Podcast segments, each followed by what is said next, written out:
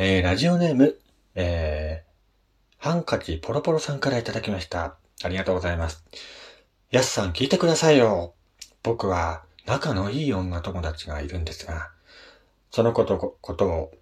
とても好きなんです。思い切って告白したら、その子に、あなたとは友達以上にはなれないわと言われました。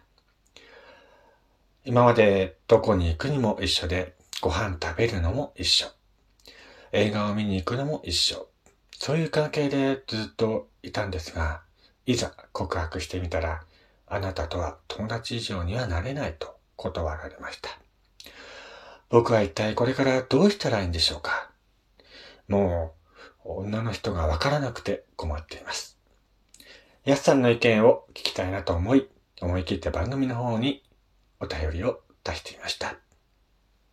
ぜひ意見を聞かせてください。ということですけども。うーん。なんだろうね。難しいね。これもね。あのー、仲のいいね、女友達がいて、いつもどこに行くにも一緒で、あの、二人で出かけていたんだけれども、えー、そうやってるうちにね、好きになって告白したら、あなたとは友達以上にはなれないと断られた。ねえ難しいですね。ねえ。あの、こういった恋愛の相談のお便りっていうのをめったにいただかないんですけど、あのー、僕自身もね、そんなに豊富な恋愛をしてきたわけではないので、なんとも言えないんですけども、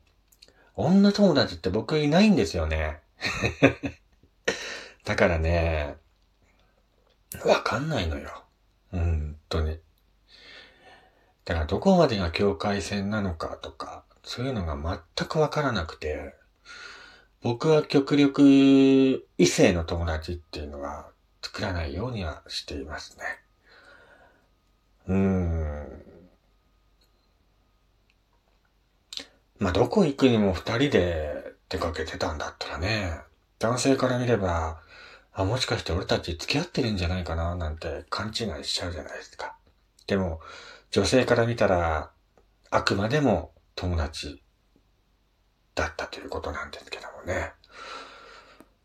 これからどうしたらいいでしょうかっていうことなんですけども。うーん、そうですね。あのー、諦めずに彼女を支えていけばいいんじゃないでしょうか。そうやってるうちにね、多分、多分ですけども、もしかしたら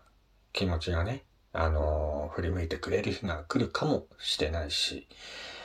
えー、なんか煮え切らない思いがあると思うんですよ。男性の方もね。あの、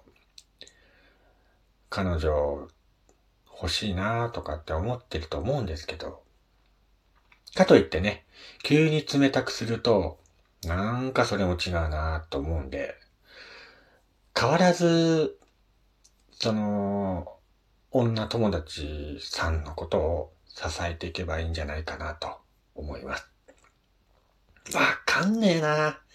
本当に、こればっかりはどうも、わかんねえ。恋愛相談のハガキっていうかお便りをさ、いただく、前もいただいたんだけど、本当にわかんないのよ。え？なんでヤスさんに聞こうと思ったんだろうねっていうのが一番なんだけど、まあ僕の意見としては、まあさっきも言ったんだけど、変わらずね、彼女のことを支えていけばいいんじゃないかなと、そういうふうに思います。はい。まあ頑張って、ね、もしかしたら振り向いてくれるかもしれないので、はい。まあもし何かね、進展がありましたら、また番組の方までお便りいただければなと思いますので、ぜひお待ちしております。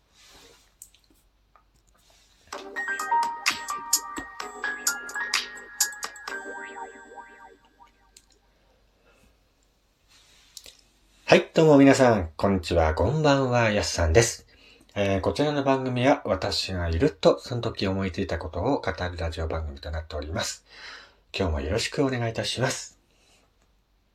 はい。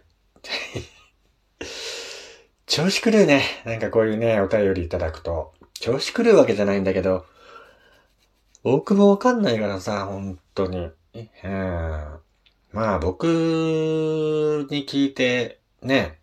うまくいったっていうね、方もいましたけども、前ね。あのー、俺のマグナムが火を吹くでくんとか、まあいましたけども、ねえ、本当に、僕のアドバイスでね、あの、うまくいくんだったら嬉しいなと思いますので、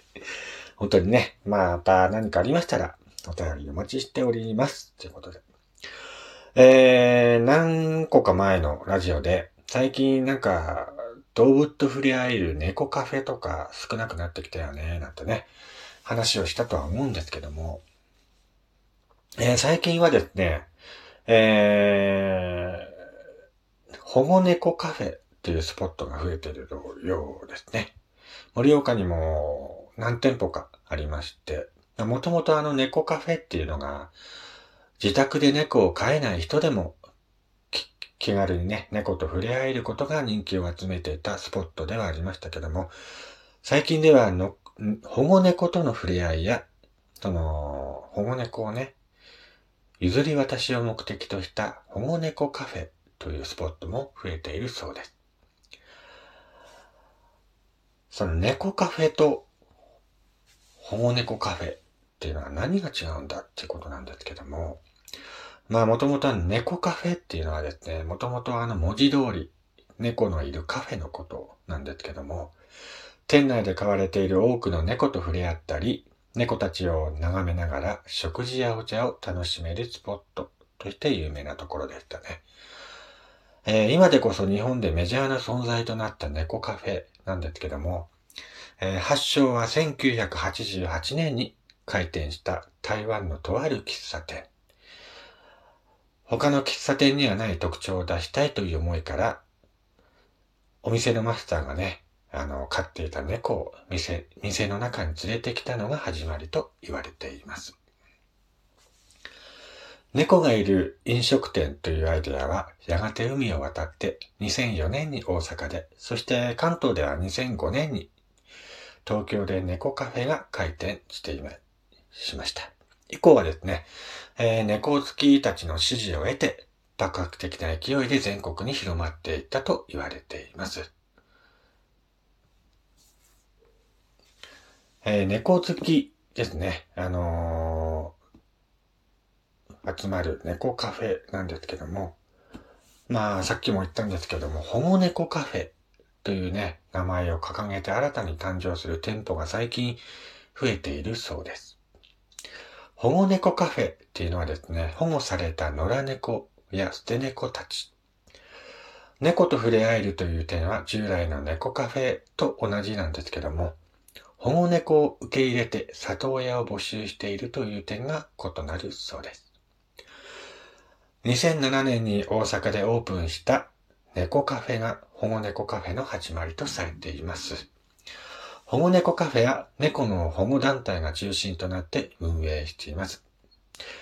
まあ、最近ではですね、あの、飼っているワンちゃんとか猫のね、えー、猫ちゃんの殺処分っていうのがですね、社会問題としてクローズアップされてきたことから、少しでも多くの猫を救いたいという思いで、保護猫カフェを運営する団体は、どんどんどんどん増えているそうです。そのムーブメントは2009年頃から徐々に広がりを見せ、保護団体による店舗は各地に広まっています。えー、結果ですね、新規に開店する猫カフェの多くがですね、えー、このスタイルを取るようになっていたそうです。はい。まあ、盛岡でもですね、あの、保護猫カフェっていう店舗が何店舗かあるみたいなんですけども、えー、盛岡市菜園にあります保護猫カフェ森猫っていうところだね。あのー、結構猫と触れ合えるとか、まあ、えー、猫の里親を募集していたりするカフェでもあったりするんですね。なのでですね、あのー、一匹でも、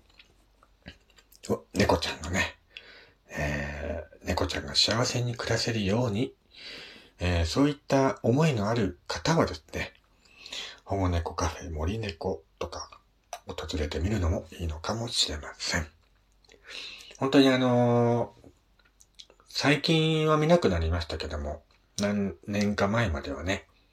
野良猫とか、盛岡でもたくさん見かけることがありましたけども、最近は本当にね、あの、野良猫とか野良犬っていうのがね、見かけなくなったので、まあこういった保護された猫ちゃんがね、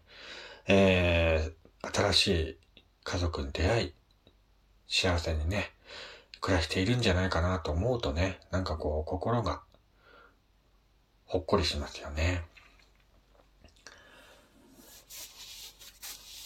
まあ、保護猫っていうのはですね、やっぱり、もともと飼っていた飼い主とかが、まあ、一緒に暮らせなくなった理由とかもあるので、いろいろな理由でね、えー、ちょっと猫を手放さなければならないっていう方もいらっしゃるかとは思うんですけども、